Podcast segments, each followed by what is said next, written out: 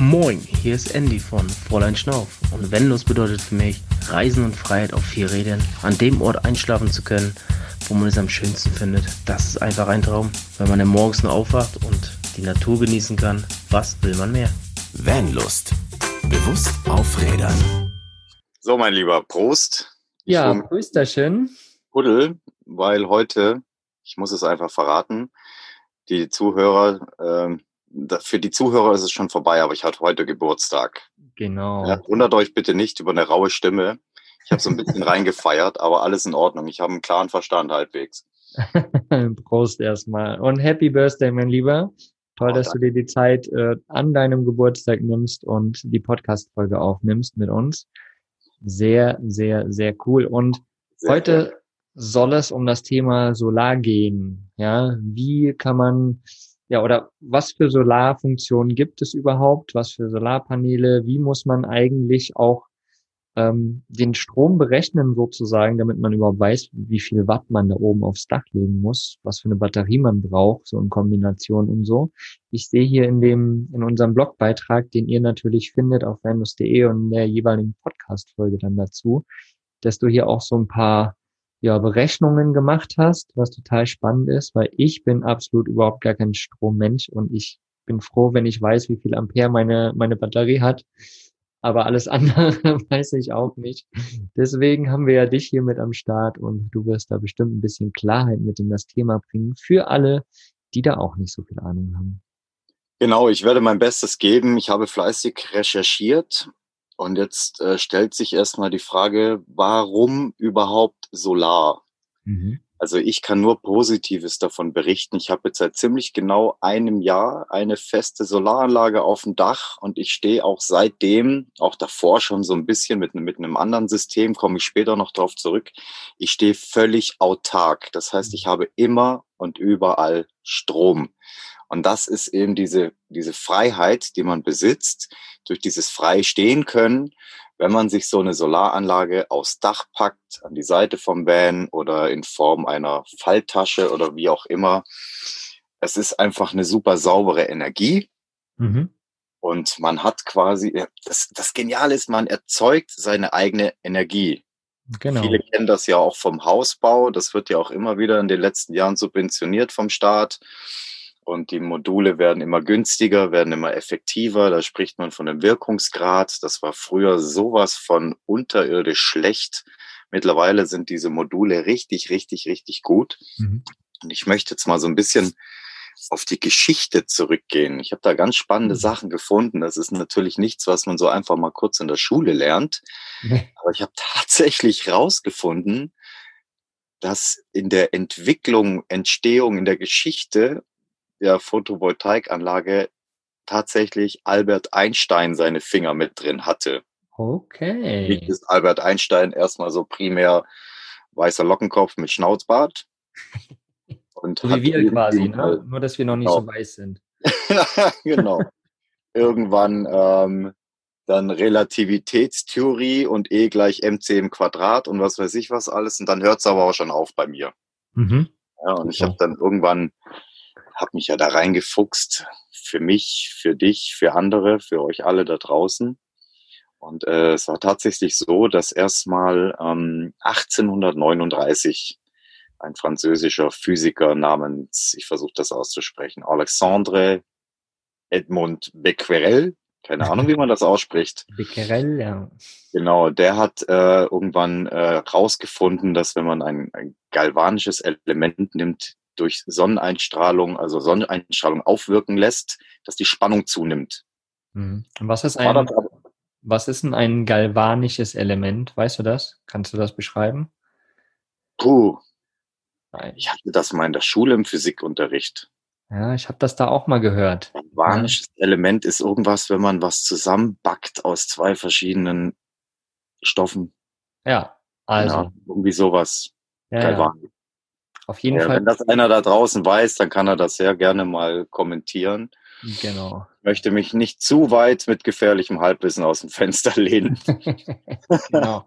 Ja, wir wollen ja nicht auch in die, in die Einzelteile der, der Solaranlagen gehen. Ein ganz kurzer Auszug, weil ich es einfach spannend finde, ne? vor allem wann das äh, stattgefunden hat. Das war 1839. Ne? Das ist fast 200 Jahre her. Ne? Ja, und dann kam 1883 kam der Amerikaner Charles Pearson mit ins Spiel, der damals das erste Mal Selenzellen entwickelt hat und den, Foto den photoelektrischen Effekt genutzt hat. Nur war es damals so, die haben das entdeckt, aber sie wussten nicht, wieso, weshalb, warum funktioniert das. Es war da, das gibt's ja in der Geschichte schon ja. zigfach, dass man irgendwas entdeckt hat, aber sich nicht erklären konnte, warum funktioniert das.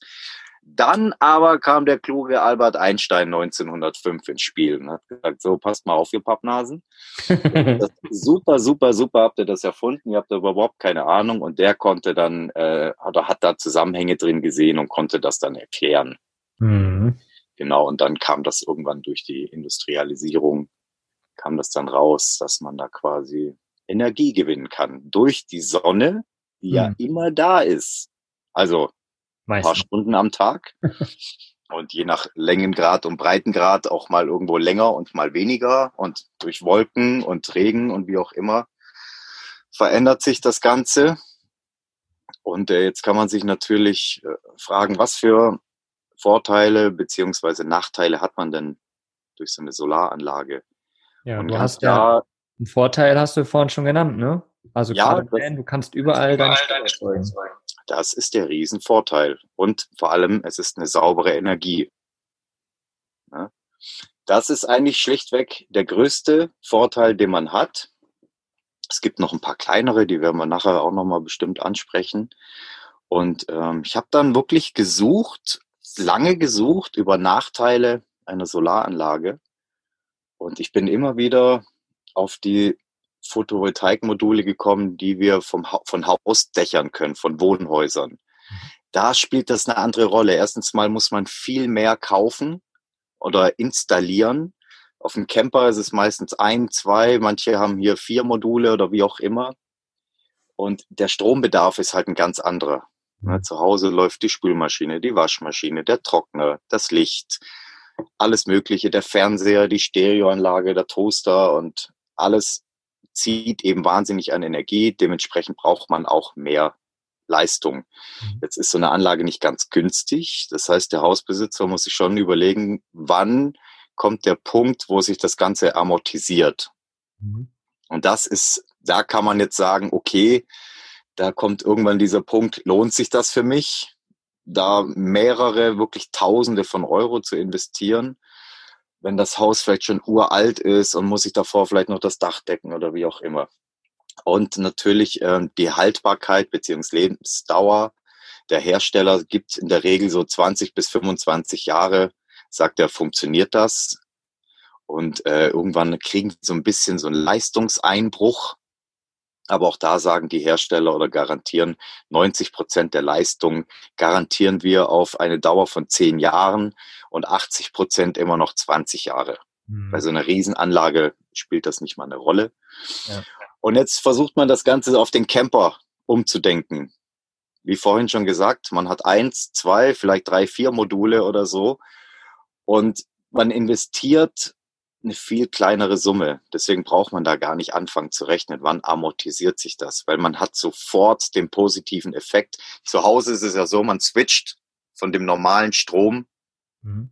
der quasi vom, vom, äh, vom Kernkraftwerk, vom, vom Ener irgendwelchen Energiekraftwerk direkt in das Haushalt eingespeist wird von der Gemeinde und switcht einfach um auf Solar. Im Camper ist es, man geht direkt auf Solar, man hat ja sofort den Vorteil, ich kann mich irgend überall hinstellen. Äh, ich bin mittlerweile schon so weit, dass ich, ähm, ich bin jetzt hier gerade auf einem Festival, auf dem Gates of Summer.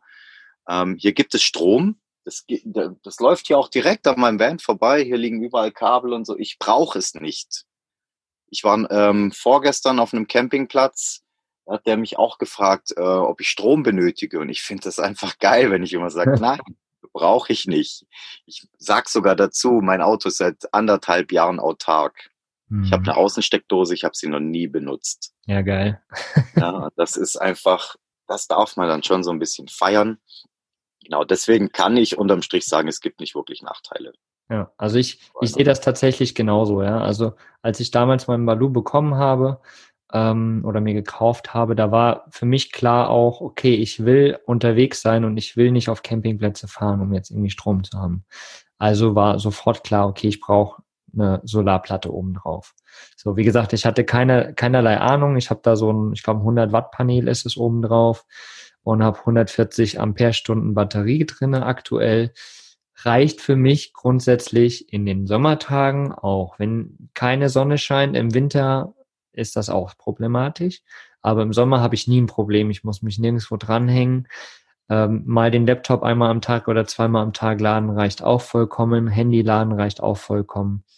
Und wenn man eh fährt und je nachdem, wie man die Batterie auch geschalten hat, wird sie über die Lichtmaschine am besten auch noch gespeist. Somit hast du eigentlich eine super, äh, super Leistung, sage ich mal, ne? eine super ähm, ja, Batteriefüllung sozusagen den ganzen Tag über und hast überhaupt gar kein Problem. Also für mich eine perfekte Variante auch gerade im Vanlife für Leute, die unterwegs sind und eben auch gern mal freistehen oder irgendwo auf einem Parkplatz stehen, ne, der äh, irgendwo einem Wanderparkplatz oder sonst irgendwas. Also eine coole, coole Sache. Das ist der, der, der große Punkt. Für welches Setup entscheidet man sich? Und ähm, alles steht und fällt mit dem Reiseverhalten. Mhm. Man muss sich ganz klar den Gedanken machen, wenn ich mir so einen Camper ausbaue oder auch einen Camper kaufe, schon einen fertigen, wie ist mein Reiseverhalten? Bin ich eher der Typ, der länger irgendwo autark stehen will und wirklich an einem Platz bleibt und nicht fährt, dann kommt man gar nicht drum rum um so eine Solaranlage, mhm. wenn man jetzt kein Stromnetz zur Verfügung hat. Weil sonst passiert nichts. Das heißt, der Motor ist aus, die Lichtmaschine läuft nicht, ergo wird die Batterie nicht geladen. Wenn man eher der Typ ist, der viel reist und vielleicht mal ein, maximal zwei Nächte über äh, irgendwo stehen will, ohne Campingplatz, gibt es andere Möglichkeiten über einen Ladebooster, über ein Trennrelais, wie auch immer, seine, seine Batterie, seine Versorger. Wir sprechen immer von der Versorgerbatterie, das heißt die zweite Batterie, die hinten ist, weil man möchte ja seine Starterbatterie nicht angreifen. Das. Schlimmste, was passieren könnte, ist, man steht morgens auf, weil man denkt, ach ja, der Hersteller, der hat da schon mal eine schöne USB-Dose reingemacht, ist zwar keine Zweitbatterie, Handyladen reicht schon. Beim Handyladen unterschätzen sehr viele, wie groß die Akkus mittlerweile sind. Das sind ja. mittlerweile Smartphones mit einem riesen Display, mit WLAN, mit allem drum und dran. So ein Akku hat locker mal, äh, man sieht es manchmal so 3000, 3500 Milliampere. Wenn man jetzt das Milli weglässt und durch 1000 teilt, dann sind das drei, vier Ampere. Und man mhm. weiß jetzt mittlerweile ja, dass bei einer normalen Bleisäure- oder AGM-Batterie nur die Hälfte genutzt werden kann. Manchmal hat so eine Starterbatterie vielleicht nur 60 Amperestunden. Nehmen wir davon die Hälfte, sind es 30 Amperestunden. Gehen wir eher noch auf den sicheren Weg, dann sagen wir mal 20 Amperestunden. Und innerhalb von einer Stunde zieht dieses Handy dir drei bis vier Ampere aus deiner Batterie raus. Dann hängst du noch einen Laptop dran, dann hängst du noch was weiß ich was dran und ruckzuck. Lichterkette dran. Lichterkette dran, genau. Und äh, dann, wenn man zwei Tage irgendwo stehen, dann wird das schon sehr knapp mit der Starterbatterie. Ne? Ja, ja. Und das ähm, unterschätzen sehr viele. Be bevor wir da nochmal in die Rechnung reingehen, ja, du hast ja jetzt gerade schon so ein bisschen angefangen damit.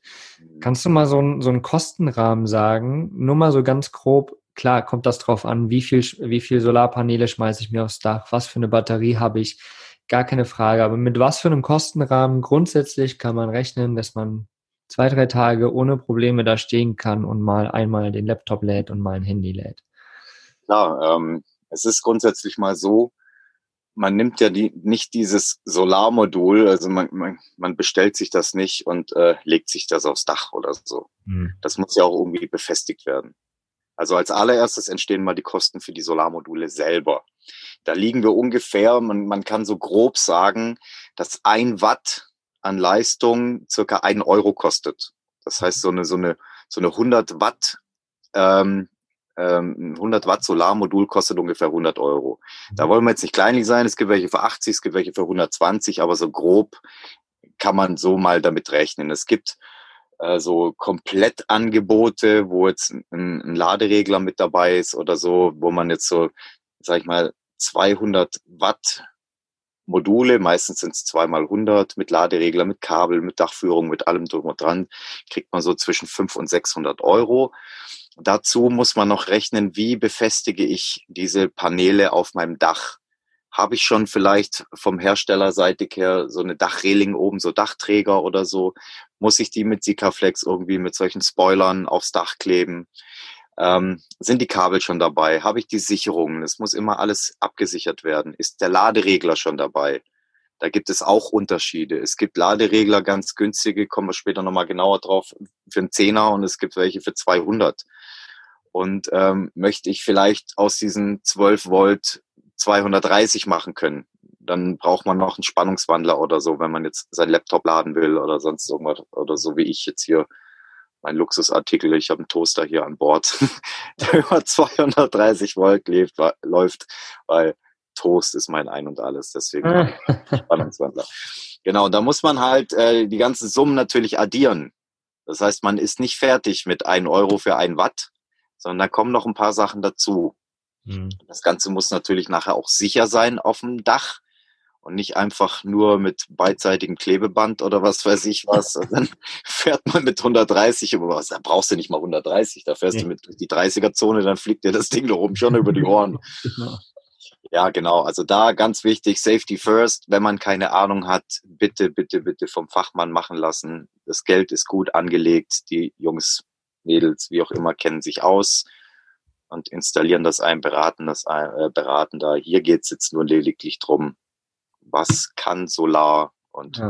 und, und Zahlen zu nennen. Vor allen Dingen, wie gesagt, Solar bedeutet ja auch Strom, ne? Und Strom ist natürlich auch was, wo äh, manche Camper schon abgebrannt sind, weil ne, irgendwo ein Kurzschluss war oder sonst irgendwas. Also lieber, ich würde das auch immer von jemandem machen lassen, der sich damit auskennt, weil ich habe selbst null Ahnung davon. Ja, ich weiß, wie man Kabel zusammensteckt und so, aber welches Kabel wofür ist und nee, nee, mache ich lieber nicht. Und um das äh, sicher zu haben, bitte, bitte fragt da lieber irgendjemanden, der das wirklich kann und lasst das von dem machen. Genau, es gibt halt zwei riesen, riesige Gefahrenquellen im Auto im Gegensatz jetzt zum Haus. Zum einen, zum einen macht es einfach, dass das ganze Auto, die Karosserie minus ist. Das macht es aber auch wiederum schwer. Das heißt, die ganze Karosse ist Minus. Wenn dann irgendwo ein Pluskabel sich mal freischeuert oder sonst irgendwas, dann kommt an die Karosserie.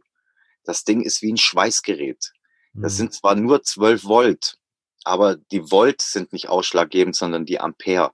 Mhm. Und so eine Batterie, so eine Autobatterie, die hat richtig Bums. Da kann man, wenn man Plus und Minus zusammenhält, kann man damit schweißen. Da schweißt man zwei Schrauben zusammen, die aus Metall sind zum Beispiel. Ja, das ist die eine Fehlerquelle. Deswegen immer flexibel Kabel nehmen, am besten ein Leerrohr und wirklich alles safe machen. Und wenn man keine Ahnung hat, Finger davon weglassen. Die Kiste, viele bauen mit Holz aus.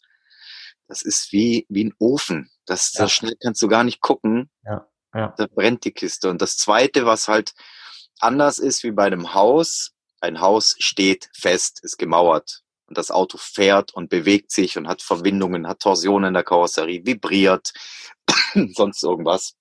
Da passiert es mal sehr schnell bei bewegenden Teilen wie eine Heckklappe oder so, wenn da Kabel durchgezogen sind und man nimmt die falschen Kabel auf zu, auf zu, wenn man mal so einen festen Draht nimmt und den immer wieder knickt, 10, 20 Mal, dann bricht der in der Mitte durch. Mhm. Dann hat man zwei offene Stellen, im schlimmsten Fall vom Pluskabel kommt an die Karosserie und dann brennt die Kiste. Ja. Das möchten wir nicht und wir möchten euch in dem Fall auch keine Angst machen. Wie gesagt, lasst es einfach von einem Fachmann machen. Alles cool, das ist gut investiertes Geld. Ähm, okay, weg von der Angst hin zu dem Positiven eigentlich äh, sein soll. Hau doch mal so eine, du hast hier so eine geile Tabelle aufgestellt, ne? Ähm, wie viel Amperestunden man beispielsweise bräuchte. So, mal so ein genau. Beispiel habe da jetzt mal ein paar Beispiele rausgesucht, was, was die meisten oder sehr viele in ihrem Camper so standardmäßig drin haben. Ich habe jetzt nicht jedes kleine Ützken, jedes kleine LEDchen genommen, wo man irgendwo sieht, sondern einfach mal so ein paar Verbraucher aufgezählt. Wir hätten da zum einen mal natürlich die Wohnraumbeleuchtung. Ne? Ob das jetzt in Form einer Lichterkette ist oder so wie ich in meinem Fall LED-Spots in der Decke drin habe oder so. Irgendwo brauchst du ja Licht am Abend. Mhm. Und äh, ich habe jetzt hier mal eine Leistungsangabe von ähm, 15 Watt. Also ich habe bei mir einfach zusammengerechnet. Bei mir hat eine, eine Lampe hat zweieinhalb Watt und das Ganze dann quasi summiert, sagen wir einfach mal 15 Watt. Dann habe ich einen Kompressorkühlschrank genommen. Ich habe hier eine Kompressorkühlbox. Wenn der Kompressor läuft, braucht diese ungefähr 35 Watt. Dann habe ich ein Smartphone genommen. Das äh, habe ich berechnet mit äh, 25 Watt. Ich habe einen Laptop hergenommen. Ich habe jetzt hier ein MacBook. Ich habe, glaube ich, äh, steht auf dem Netzteil drauf, 65 Watt. Es gibt auch welche, die haben, glaube ich, 80 oder 85 Watt oder irgendwie so. Und die Standheizung habe ich mal genommen. Die, klar, auf niedrigster Stufe 10 Watt, auf höchster Stufe ein bisschen mehr. Ich habe jetzt mal so einen Mittelwert 20 Watt genommen.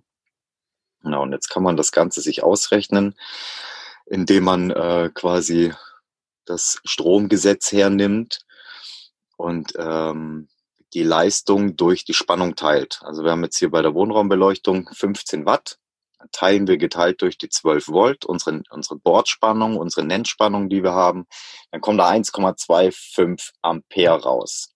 Ich bin jetzt davon ausgegangen, drei Stunden am Tag läuft die Wohnraumbeleuchtung. Je nach Jahreszeit natürlich, ne? aber wenn man jetzt, was weiß ich, äh, 18 bis 21 Uhr oder, oder 20 bis 23 Uhr noch das Licht anhat und dann schlafen geht. Jetzt kann man diese drei Stunden ähm, multiplizieren, nee Quatsch, doch mit dem Strom. Ja. Die drei mal 1,25 Ampere. Dann kommen wir auf 3,75 Ampere Stunden. Das ist das, was ich am Tag aus meiner Batterie entnehme. Also nur die Wohnraumbeleuchtung mit 15 Watt Leistung benötigt im Durchschnitt 3,75 Ampere-Stunden. Weißt du was? Ich habe auch gerade schon wieder was gelernt. Total geil. Ich hatte keine Ahnung, dass man das so berechnet. Ist geil. Ja, und das, das ist eigentlich völlig, völlig easy. ja, ich habe hab neulich äh, ein, ein, lustiges Gespräch gehabt. Ähm, da ging es darum, er, er kann sich das nicht merken mit diesem, ähm, was durch was und wie und wie und was, wie man das hin und her rechnet. Und ich habe dann immer gesagt, rechne einfach irgendwie. Wenn du es falsch rechnest, kommt eine absolute Bullshit-Zahl raus. Mhm. Wo man mhm. denkt, das kann nicht sein. Wenn man jetzt, was weiß ich, die, die 15 Watt mal die 12 Volt nimmt.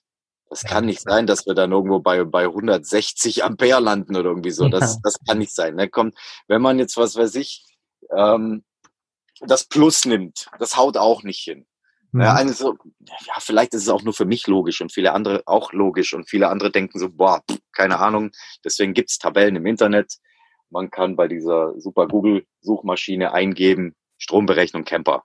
Ja. Und da gibt's ganz viele und äh, wir werden auch diese, diese Tabelle hier zur Verfügung stellen, wo jeder sich für sich dann äh, auch quasi seine, seine Maße dann quasi am besten Zettel und Stift hernehmen und das dann irgendwo eintragen und mhm. dann ähm, kann man sich das selber berechnen. Wir sind dann jetzt, um das abzukürzen, beim Kompressorkühlschrank diese Werte dann ausgerechnet. Bin ich, also ich, ich bin sehr von meinem Camper ausgegangen. Ja. Weil ich einem, was bringt mir eine Tabelle, die eine andere gemacht hat? Ich bin am nächsten dran und ich weiß, mein Setup funktioniert seit anderthalb Jahren. Ich wohne ja schließlich auch in meinem Camper. Ich bin dann auf 26,28 Ampere-Stunden am Tag gekommen. Beim Kühlschrank ist es wieder abhängig, welche Außentemperatur. Im mhm. Winter springt der Kompressor natürlich nicht so oft an wie im Sommer. Im Sommer geht das Ding wirklich alle paar Minuten an, weil wirklich die, die Außentemperatur sehr hoch ist. Das variiert also sehr stark. Deswegen darf man nicht davon ausgehen, wenn da 35 Watt draufstehen, dass der 35 Watt verbraucht. Weil das ist ein Kompressorkühlschrank. Der verbraucht genauso wie zu Hause. Man kennt das, dieses Geräusch, wenn der Kühlschrank angeht. Mhm. Der zieht immer nur dann Strom, wenn der Kompressor angeht. Und dann sind da so Temperaturfühler drin und wenn die Temperatur sinkt, äh, steigt, Entschuldigung, wenn die steigt, geht der Kompressor wieder an, um da quasi wieder kalt zu machen. Deswegen ist das sehr schwierig mit dem Kompressorkühlschrank. Ich gebe da einen kleinen Tipp. Es gibt Laderegler, die einen Lastausgang besitzen. Ich habe mein Plus und Minus vom, vom Kühlschrank auf diesen Lastausgang gehängt und ich sehe dann in meiner App, wie viel Amperestunden mein Kühlschrank pro Tag benötigt. Ja, cool. Das Zum macht diese App ganz alleine. Aber ich sehe, dass es variiert. Im Winter waren das nur so 70, 80 irgendwas. Ähm, wenn er mal, nee, Quatsch, das waren viel weniger.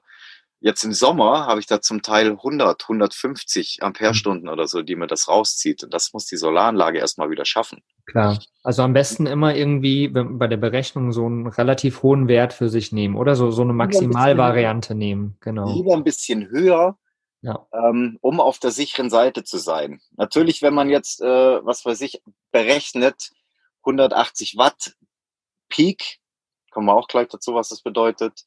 Und ich kaufe mir dann ein 200 Watt Peak Panel. Das dürfte dann ausreichen. Ich muss da nicht 600 kaufen. Also ja. man muss es nicht übertreiben. Ist ja auch Riesenfläche, die man benötigt auf dem Dach. Mhm. Ja. Genau. Und ähm, ja, beim Smartphone bin ich bei 6,24 rausgekommen, beim Laptop 21,68, bei der Standheizung 40,08, macht in Summe 98,03 Ampere-Stunden am Tag. Mhm. So. so. Ich jetzt habe jetzt hier eine 100 Ampere-Stunden Batterie. Nope. Warum denn? Könnt ihr zurückspulen im Podcast? was ich vorher gesagt habe, eine Bleisäurebatterie oder eine AGM-Batterie kann man nur zu circa 50 Prozent tiefentladen.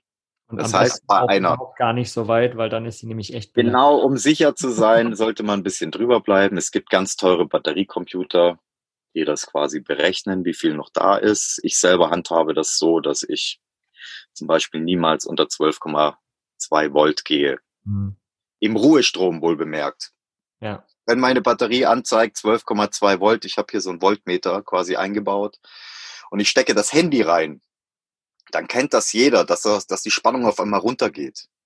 Die geht bis auf 11,5 Volt runter oder was weiß ich. Dann darf man sich nicht erschrecken, weil das ist nicht der Ruhestrom, sondern das ist die aktuelle Spannung. Und dann aber auch nur am Panel. Das ist ein bisschen kompliziert. Das mhm. kommt wieder auf den Leistungs äh, Leitungsquerschnitt an.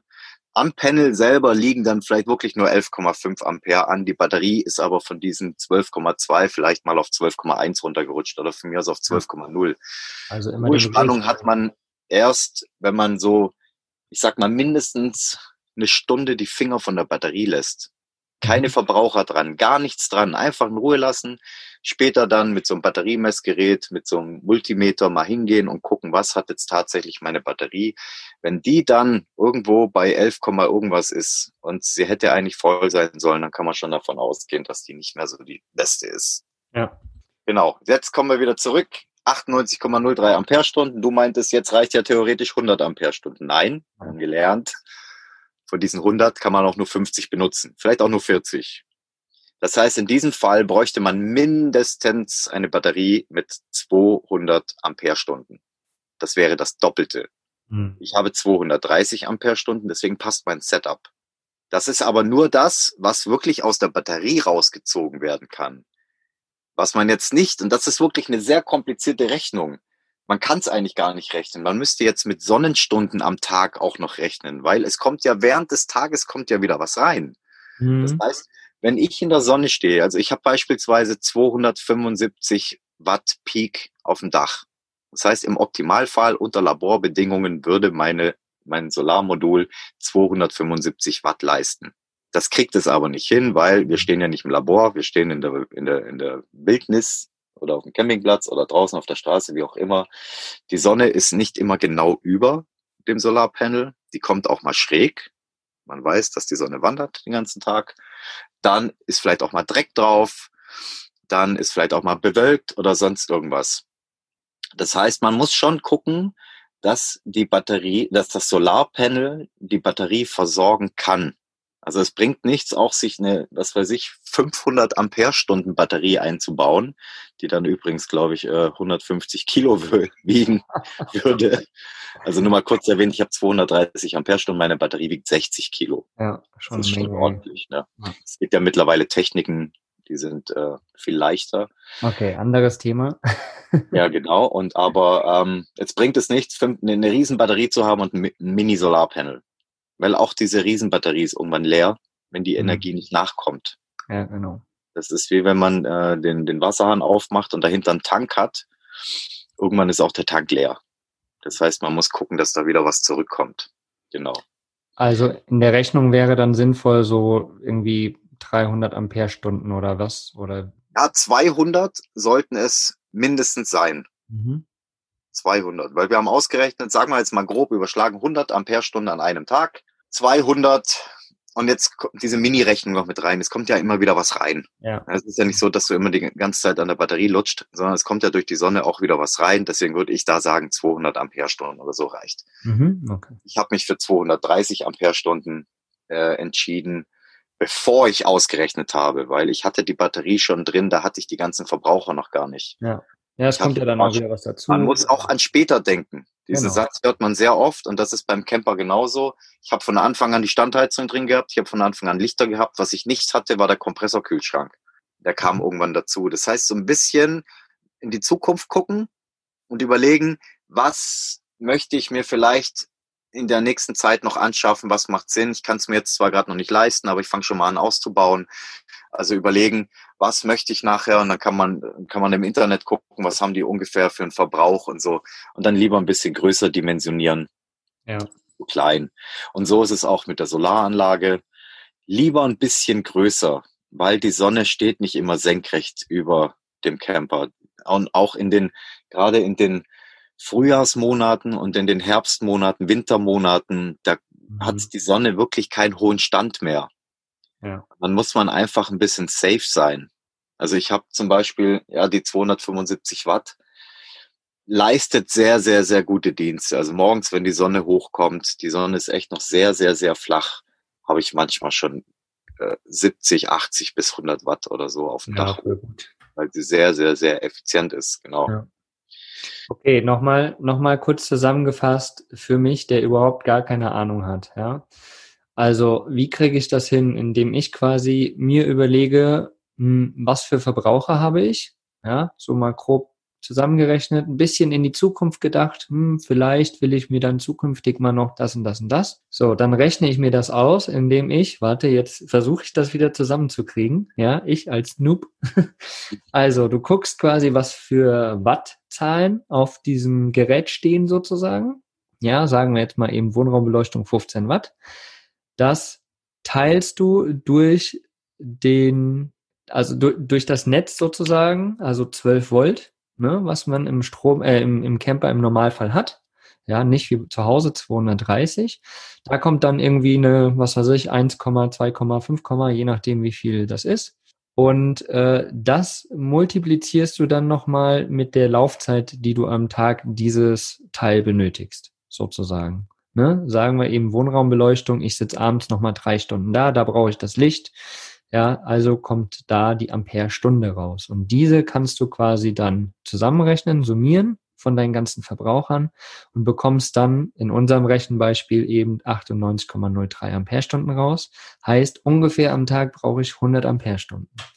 Genau. Aber da eine Bleibatterie oder so natürlich nur maximal 50 Prozent haben, die man nutzen kann, reicht natürlich keine 100 Amperestunden, sondern man nimmt ungefähr das Doppelte, mal ganz grob gesagt, 200 Amperestunden. Man könnte auch 230 nehmen, um ein bisschen sicherer zu gehen. Ne?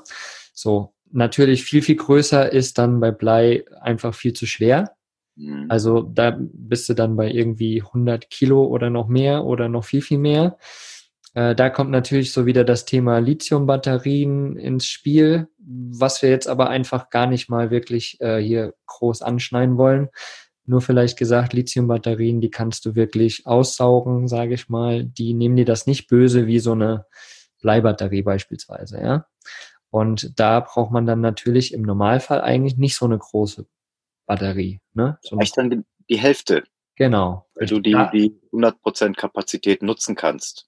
Genau. Da, da würde dann 100 Ampere reichen, rein genau, 100 Ampere äh, äh, Lithium und die, da bist du gewichtstechnisch irgendwo so bei 14 Kilo. Genau. 14 zu 60. Also das ist schon krass. Preistechnisch natürlich wieder ein bisschen höher. Andere Nummer, genau. Genau, ganz andere Nummer, wie gesagt. Aber das muss man dann für sich natürlich machen. Hat man die Kohle, hat man sie nicht. Ganz anderes Thema. Aber okay, so kriegt man auf jeden Fall schon mal raus, wie viel, ja, was für eine Batterie im Endeffekt man braucht, ne? Und ähm, wie kriege ich dann raus, was für ein, was für ein Panel ich dann oben drauflegen muss? Also wie ist da nochmal so die Idee? Ja, ähm, da gibt es eine kleine Rechnung. Also wenn man jetzt mal davon ausgeht, dass wir, ähm, sagen wir mal, vier Stunden direkte Sonneneinstrahlung am Tag haben, dann muss unser Panel, Panel, wie auch immer das man sagt, in der Lage sein, die entnommene Energie auch in diesen vier Stunden nachzuladen. Mhm. Weil ähm, wenn man jetzt sagt, man steht zwei Wochen irgendwo und man hat dann irgendwie immer nur drei Stunden und dann geht man ja vielleicht auch davon aus, dass es mal einen Tag regnet oder so. Ähm, also da muss man schon dann auf der sicheren Seite sein, sonst ist die Batterie irgendwann leer. Jetzt können wir das kurz umrechnen. Wir nehmen die 98,03 Ampere-Stunden mal unsere 12 Volt, dann kommen wir auf 1176,36 Wattstunden, die unser Solarpanel leisten muss, um diese ganzen Versorger, Verbraucher zu versorgen. Mhm. Also, dementsprechend muss unser Modul in einer Stunde 294 Watt liefern. So, das habe ich hier hingeschrieben. Jetzt überlege ich gerade, wie ich auf die 294 Watt gekommen bin. Vielleicht äh, dadurch, dass es 1176 sind Wattstunden, vielleicht durch 24 Stunden. Könnte das hinkommen? Nein. Kommt nicht hin. Durch das ist jetzt hier live, live gerechnet. Das ist, ich habe mich natürlich sehr beschäftigt damit und dann habe ich hier ganz, ganz, ganz viele Zahlen aufgeschrieben und jetzt weiß ich nicht mal, wo sie herkommen, aber so grob überschätzt, über, übersetzt würde ich sagen, ich nehme die 1176 und teile sie durch die 98, das haut auch nicht hin. Ja, das sind vier. Ach so, weil du, ah ja, guck mal hier, ähm, das sind ja ungefähr vier, also 300, 294 Watt auf fast 1200 bist du bei vier, sind die vier Sonnenstunden, die du... Ah, genau, so war das. Ich danke dir, lieber Mogli. Ah, Mensch, rechnen. Ha, Ach, siehste, du kannst doch irgendwas. Kenn mich doch aus. Yeah, ich ja, und deswegen, deswegen sind wir ja ein Team und der ganzen. genau.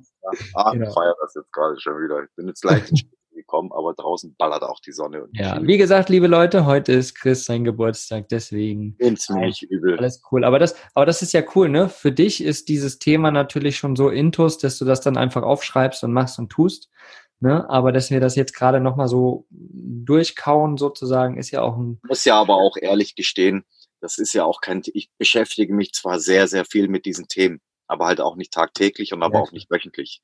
Ja. Ich rede gern drüber und ich finde es auch immer wieder super spannend und interessant und ich bin auch sehr hilfreich, wenn mir andere Leute sagen, ey, Moment, so, so stimmt das nicht oder da gibt's einen besseren Weg oder man diskutiert drüber.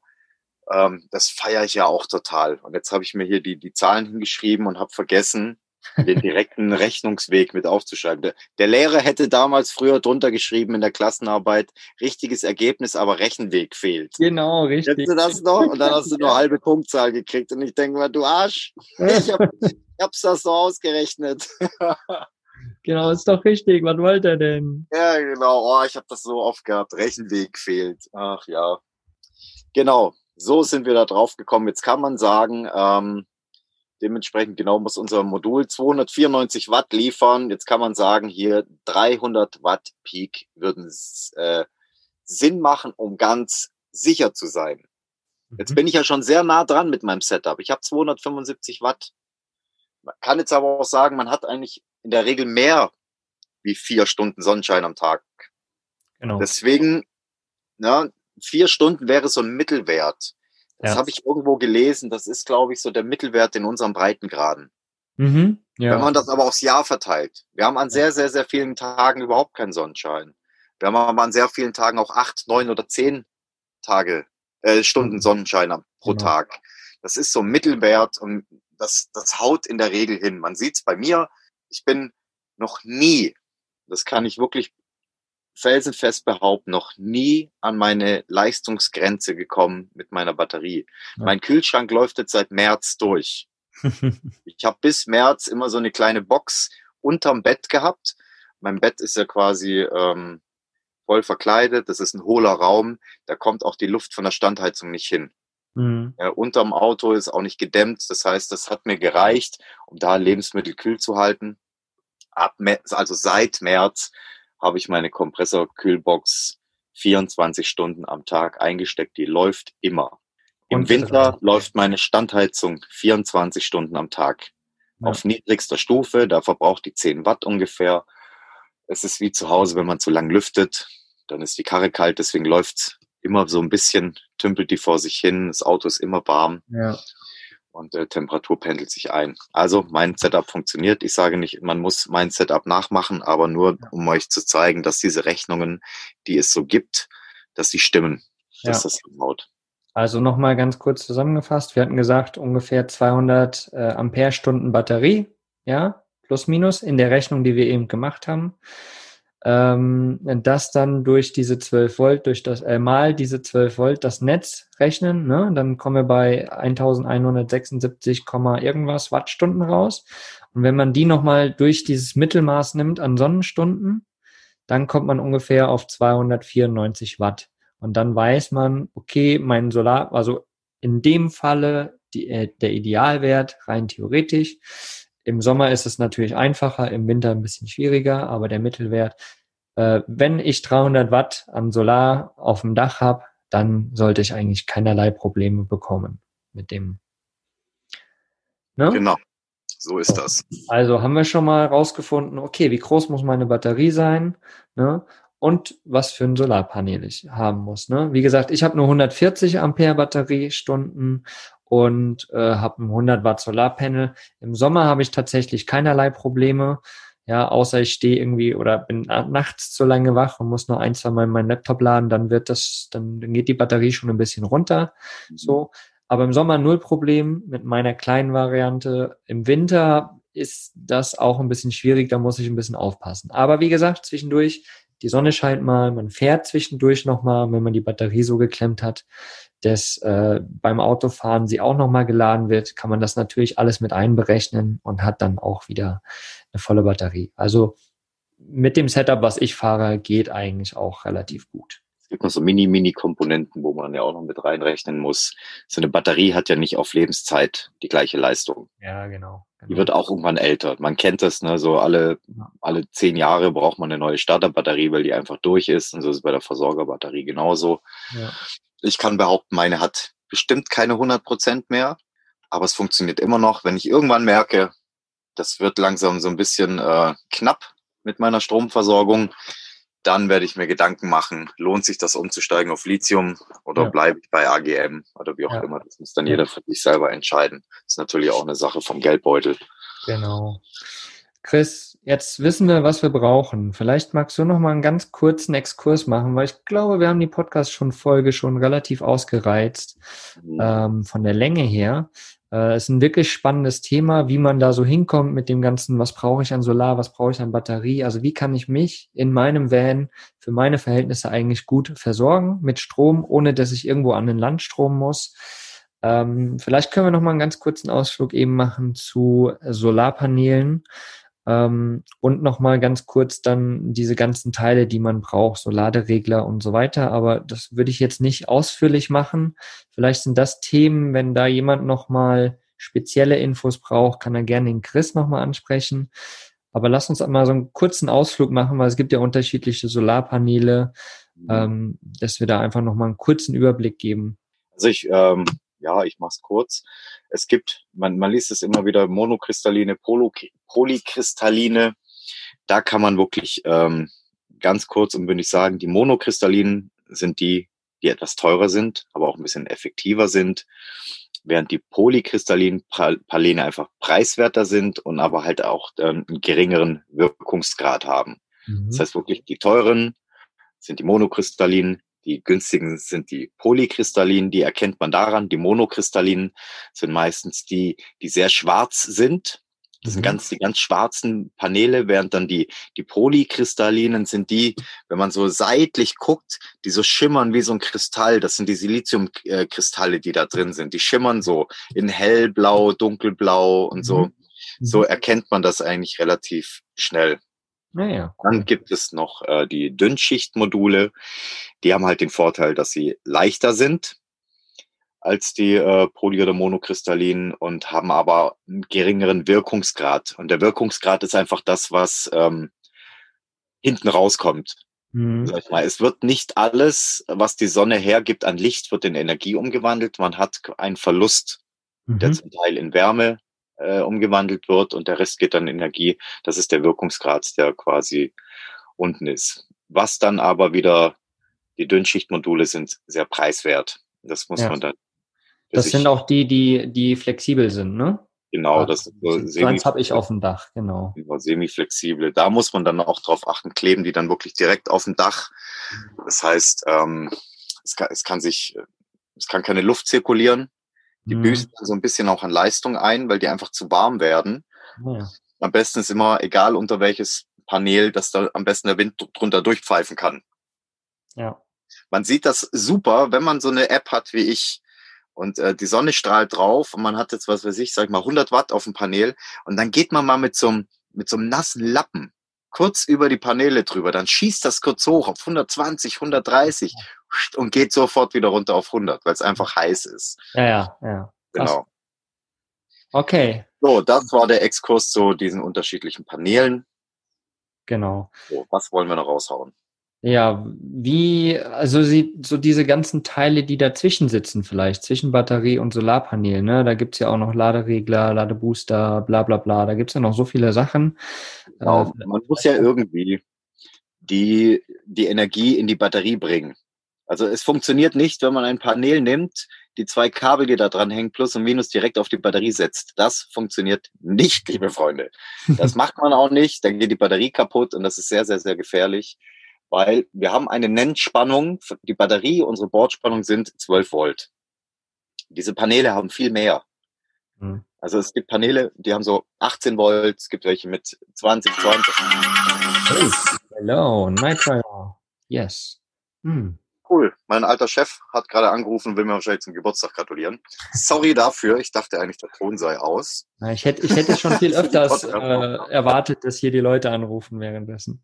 Das ist schon vorbei. Wir haben jetzt aktuell, um euch mal so auf dem Laufenden zu halten, wir haben jetzt aktuell schon fast 17 Uhr. Ja. Mein Handy war heute schon fast am Brennen. Also ich freue mich über jede einzelne Nachricht natürlich.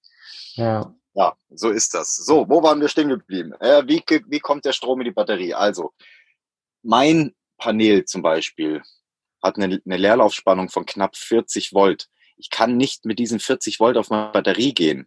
Dann mhm. wird meine Batterie quasi mit 40 Volt geladen, gespeist, die ist hinüber. Also brauchen wir einen sogenannten Laderegler, der das Ganze runterbricht auf 12 Volt. Also so annähernd 12 Volt. Ne? Es gibt jetzt Unterschiede. Die Batterie, der AGM zum Beispiel, will maximal geladen werden mit 14,7 Volt und ähm, hat so einen Erhaltungsmodus auch 13,8 Volt. Und das macht der Laderegler für uns. Da gibt's jetzt zwei Unterschiede. Es gibt einmal den PWM-Regler. Das ist quasi nur so ein Schalter, der diese Spannung runterfährt mhm. und die Batterie quasi speist mit dieser Spannung, die die Batterie haben möchte. Da kann man auch eingeben, ich habe eine Bleisäure, ich habe eine AGM oder ich habe eine Lithium-Ionen. Da hat man dann immer verschiedene Spannungen, was die Batterie gerne haben möchte, um voll zu werden. Das sind so diese 10-Euro-Dinger. Dann gibt es aber den MPPT-Regler.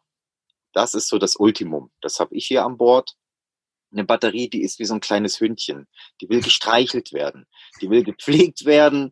Das ist, der macht das eigentlich optimal. Der holt auch das Optimalste aus der Solaranlage heraus. Das heißt, er erkennt zum einen, wie voll ist die Batterie und dementsprechend passt er die Spannung an. Wenn er merkt, die Batterie ist voll, dann geht er runter mit der Spannung und hält die Spannung auf, glaube ich, so 13,8 Volt bei meiner Batterie, bei meiner AGM-Batterie.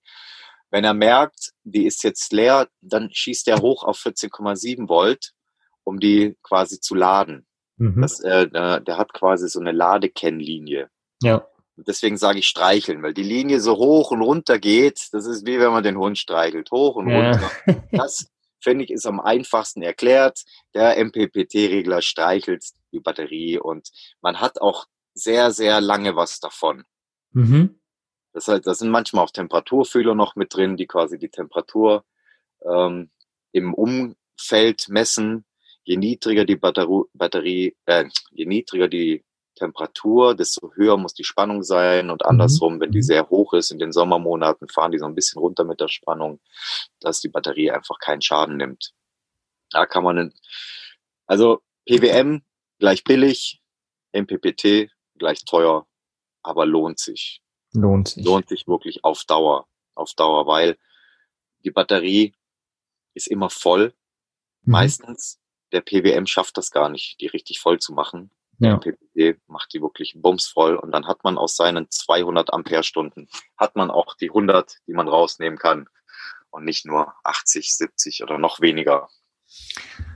Super, super, super spannend finde ich das. Also ich habe selbst auch mega viel jetzt gelernt, muss ich sagen. Also ich habe ja wirklich einfach ein Solarpanel oben drauf gehauen damals, als ich losgefahren bin und hatte keinerlei Ahnung. Äh, und ist auch nicht mein Thema, aber ich habe jetzt gerade wieder viel gelernt und wenn ich das nächste Mal mich daran begebe, kann ich auf jeden Fall ganz anders damit handhaben. Und das hoffen wir natürlich auch, dass ihr das da draußen jetzt irgendwie ein bisschen verstanden habt. Wir wissen natürlich, dass gerade sowas, ähm, das verbal wiederzugeben, immer ein bisschen schwierig ist, ne? gerade so mit den Rechnungen und so. Aber checkt da mal unseren Blogbeitrag dazu aus. Der liebe Chris hat das ziemlich cool aufgeschrieben, finde ich. Hat dann noch ein bisschen was äh, erklärt, wie das so funktioniert, gerade mit der Rechnung, dass man dann auch rausfinden kann, was für ein Solarpanel brauche ich, was für eine Batterie, also welche Kombination brauche ich. Und wir werden euch auf jeden Fall auch mal äh, eben diese ganzen Zwischenteile sozusagen euch noch ein paar Links reinsetzen, ne, Laderegler und so weiter, dass wir da, ähm, ja, dass ihr da einfach mal klicken könnt und gucken könnt, was wir euch da so empfehlen. Und äh, dann könnt ihr, wenn ihr jetzt gerade vielleicht sogar im Bau seid oder sagt, oh, irgendwie meine, meine, meine Spannung, meine äh, Batterie reicht irgendwie nie aus und das ist total blöd, ich gehe da jetzt mal ran und rechne das mal aus. Vielleicht muss ich da einfach mal noch eine größere Batterie holen oder noch mehr Solarpanel drauf machen oder wie auch immer. Dann könnt ihr da auf jeden Fall mal durchgucken und euch da durchklicken. Und ich denke mal, also ich, wie gesagt, ich habe es verstanden, was wir hier so aufgeschrieben haben und ich äh, habe ganz viel gelernt jetzt gerade. Mega nice. Also ganz kurz äh, noch, während du das so aufgezählt hast, lieber wirklich für ein größeres Solarmodul oder ein höherwertiges entscheiden, wie die Batterie. Die Batterie kann man hinter immer noch Ne? Mhm. Man kann auch eine zweite noch dazu nehmen. Man kann die quasi in Reihe schalten. Dann kann man das Ganze erweitern, sein System. Beim Solar sind wir begrenzt, was die Fläche unseres Daches angeht.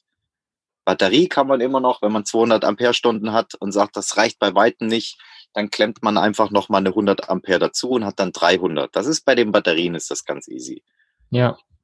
Oder macht hinterher eine Lithium-Ionen rein oder was weiß ich was. Beim Solarpanel sollte man sich ganz genau überlegen, wie viel. Genau. Genau. Und wir haben ja jetzt auch nur über die Solarpaneele wirklich gesprochen, die man sich eigentlich oben aufs Dach fest installiert. Ne? Es gibt ja auch noch zum Beispiel flexible Solarpaneele, ne? wofür, die man direkt irgendwie beispielsweise ans Handy anschließen kann. Sowas gibt's ja auch. Ähm, oder so welche, die man halt im Auto dann auch anplagt und so. Aber Falten zum Beispiel. Ich persönlich habe mit einer Falttasche angefangen. Mhm, genau. Die wirklich sehr, sehr, sehr nice. Das Ding wiegt drei Kilo, man klappt das zusammen. Ist ein richtig, wie so ein richtig stabiler Stoff außenrum. Und da ist der Vorteil, ähm, klar, man kann sie wegpacken, wenn man sie nicht benötigt. Man muss sich nicht aufs Dach schrauben. Und ähm, man kann die direkt in die Sonne stellen. Wenn ihr euren Camper zum Beispiel in den Schatten stellen wollt, weil es sehr heiß ist, dann würde ja auch die Solaranlage auf dem Dach im Schatten stehen. Mhm. Jetzt kann man diese Solartasche hernehmen, wenn man da fünf oder zehn Meter Kabel noch dran hat und stellt die vor in die Sonne an einen schönen Platz. Da steht das Ding mitten in der Sonne und der Camper selber steht im Schatten. Das ist auch richtig, richtig, richtig nice, diese Erfindung. Mhm. Können wir auch noch mal einen Link reinmachen. Ja. Hat bei mir sehr gut funktioniert. Ich war damit auch ein halbes Jahr unterwegs. Meine Frage noch, könnte man beides verbinden, dass man sagt, man hat ein Panel auf dem Dach, man hat vielleicht nicht so viel Platz, ich habe 100 Watt auf dem Dach, bräuchte aber rein theoretisch mehr. Könnte man beides verbinden? Ein festes Modul ja. und ein flexibles Modul? Ich hatte die Frage schon mal. Das ist nicht so einfach. Mhm. Die Leerlaufspannung stimmt meistens nicht. Jetzt okay. hat zum Beispiel mein Panel auf dem Dach äh, 18 Volt und meine Falltasche hat 23 Volt. Das kollidiert miteinander. Okay. Das heißt, okay. ich, ich bräuchte tatsächlich zwei Laderegler. Mhm. Das heißt, zweimal von mir aus dann auch, ähm, sagen wir mal, ein, ein MPPT-Laderegler, einen teuren, der fest im Van verbaut ist und äh, wo die Solaranlage auf dem Dach quasi mit funktioniert. Und dann könnte man, so habe ich das schon gemacht, einen PWM-Laderegler direkt an meine Solartasche integriert. Und dann mit so Krokodilklemmen oder so Schnellverschlüssen, so Schrauben, könnte man auf die Batterie draufgehen, mhm. um quasi ähm, dann, wenn ich wirklich im Schatten stehe, äh, dann quasi nur über die Tasche. Beide zusammenschließen geht, geht nicht. Also ja. wenn, dann müsste ich wirklich zwei Laderegler haben. Ja. Und der Laderegler, der geht ja dann wieder runter auf die quasi 12 Volt oder 13,8 Volt und es würden ja. beide meine Batterie laden. Würde ich so in der Praxis aber nicht empfehlen, wenn dann wirklich, ähm, wenn das wirklich, wenn man im Schatten steht oder so, dann sich für eins zu entscheiden. Ja. Weil beide zusammenschließen. Ich, ich weiß nicht, wie die zwei Laderegler sich verhalten, wenn, ähm, ja, wobei es, es müsste ja nicht funktionieren, weil sie sind beide an der Batterie angeschlossen und beide erkennen den Füllstand der Batterie. Also auf jeden Fall geht nicht zwei verschiedene Paneele, Paneele auf einen Laderegler zu schließen. Das funktioniert ja, nicht. Also wieder so ein Individualfall, wo man auf jeden Fall ein bisschen schauen muss. Genau. Möglich grundsätzlich, aber ein bisschen komplizierter. Genau. Genau. Also, ihr habt in dieser Folge auf jeden Fall schon mal ganz viel Wissen bekommen zum Thema Batterie, zum Thema Strom, zum Thema Solarpanel und könnt euch jetzt, glaube ich, selbst eure Variante zusammenbasteln. Grundsätzlich erstmal. Wer keine Ahnung hat, sollte sich auf jeden Fall nochmal einen Experten dazu holen. Beispielsweise Chris kann euch da auf jeden Fall auch schon mal ganz gut helfen. Ähm, wir werden in dem Blogbeitrag hierzu, wie gesagt, auf vanlust.de unter Podcast findet ihr dann den ganzen Blogbeitrag. Oh, guck mal, jetzt werde ich angerufen. Eieiei, was ist denn hier heute los?